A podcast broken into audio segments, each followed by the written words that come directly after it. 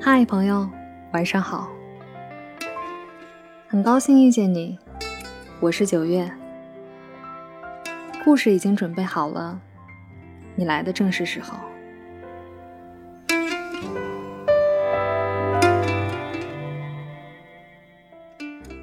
上期的节目和大家聊到去西藏旅行该如何穿搭，怎样收拾行李箱等等。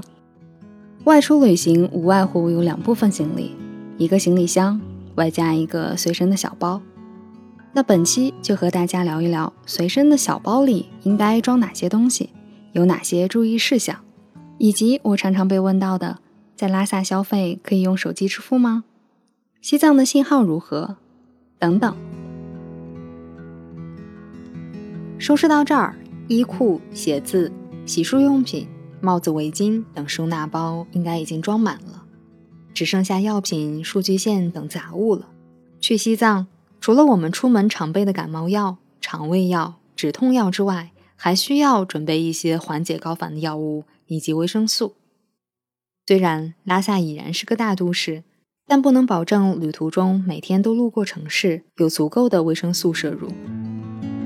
如果大家还是很担心身体状况，建议去淘宝买一个血氧仪，监控自己的血液含氧量。心里可能会更踏实一些。至于其他零碎小物件，我一般会和药品放在一起，因为不经常打开，像指甲刀、便携针线包等。每次出门前，按照这个方法从头到脚检查一遍，就不容易落下重要的、使用率较高的物品，也可以节约很多时间。因为收拾装备时费时的。并不是拿和放，而是思考到底有什么东西没带。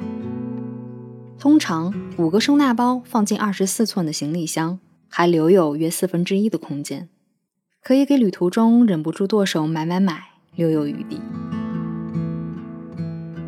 至于随身的背包，自然是要检查伸手要钱，也就是身份证、手机、钥匙和钱包。关于证件。西藏旅行一定要随身携带身份证，因为治安很严，很多著名的景点周围都设有关卡。像大昭寺的广场需要刷身份证过安检才能进入。关于手机，在西藏的大部分城市里，手机信号都挺好，只是路途和山区中偶尔会没有信号。普遍电信和移动的信号会更强一些。关于钥匙，很多人有在钥匙上挂把折叠小刀的习惯，比如我。而那把跟随我多年的小刀，就在一次飞去拉萨的路上安检时被扔掉了。飞拉萨的航班安检往往非常严格，拖鞋检查是家常便饭，压力喷罐、像防晒喷雾等一定要记得托运。关于钱包。拉萨的多数商店都可以手机支付，但现金同样是必不可少的。比如去寺庙祈福布施，你会看到佛像前的玻璃框缝隙里从一毛到一百面额不等的纸钞。不过在佛祖面前，他们都一样，布施钱财随力而为，无论放多少都是合适的。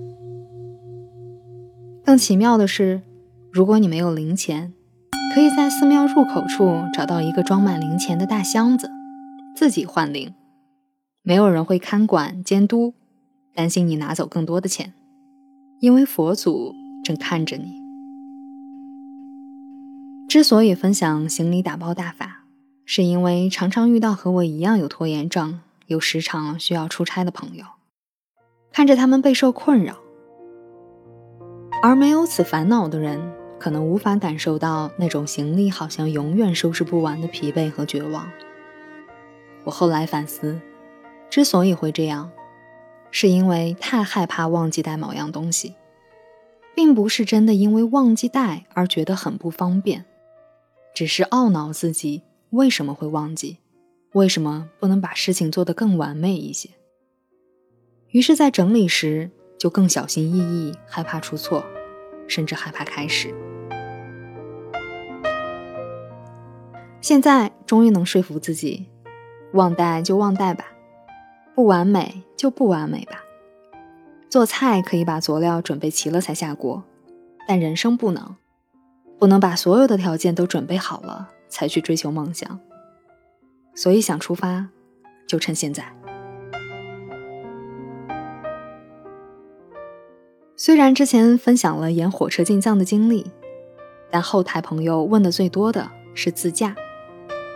显然，对于西藏这种最美的风景，永远都是在路上的目的地。既能够享受美景，领略沿途的风光，还能在一路惊险刺激的复杂路况中享受驾驶乐趣。自驾游毫无疑问是最棒的选择。下期就和大家聊一聊自驾去西藏的路线，以及我的一些工作经历。因为在辞职去西藏之前，我从事的是汽车行业。现在回想起来，这份工作为以后对旅行的热爱埋下了种子。